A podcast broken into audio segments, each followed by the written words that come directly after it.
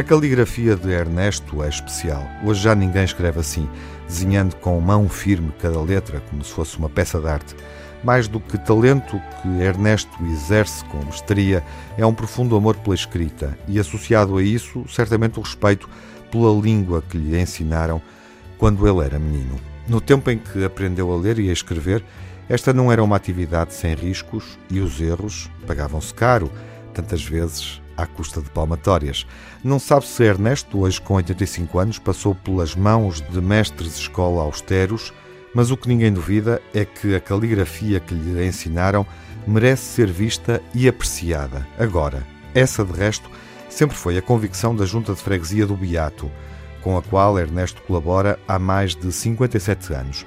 Apesar de ter passado há muito a idade da reforma, Sempre que lhe pedem para finalizar cartões e marcadores de livros que exibem aquela letra tão bem desenhada, ele corresponde prontamente a essa chamada, pois o temperamento ativo não lhe dá tréguas. O que ele quer é manter-se ocupado e em contacto com os colegas da junta que gosta de mimar com frutas e doces. Viveu o estado de emergência desconsolado. O Ernesto acha que é um homem sem urgências, preparado para esperar sem desesperar, mas durante este período sentiu-se ansioso por estar parado, por não ser útil. As pessoas que o conhecem perceberam a tristeza, a dignidade que existia nessa tristeza. Confinado em casa, o tempo custou a passar até ao dia em que a junta lhe pediu para escrever naquela letra desenhada umas frases motivadoras que seriam distribuídas pelos moradores da freguesia. Foi como conhecer a explosão instantânea da felicidade.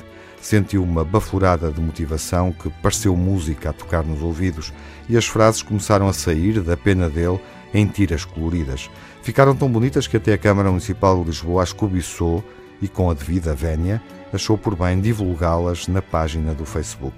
Tenha esperança, vai ficar tudo bem. É uma das mensagens de Ernesto que agora, com toda a justiça, já podem ser admiradas por Lisboa inteira.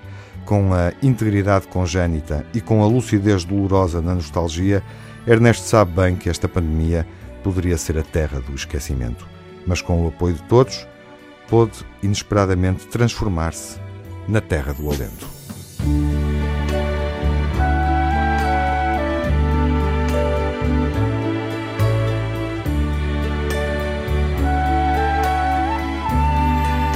What a wonderful world. Oh, oh.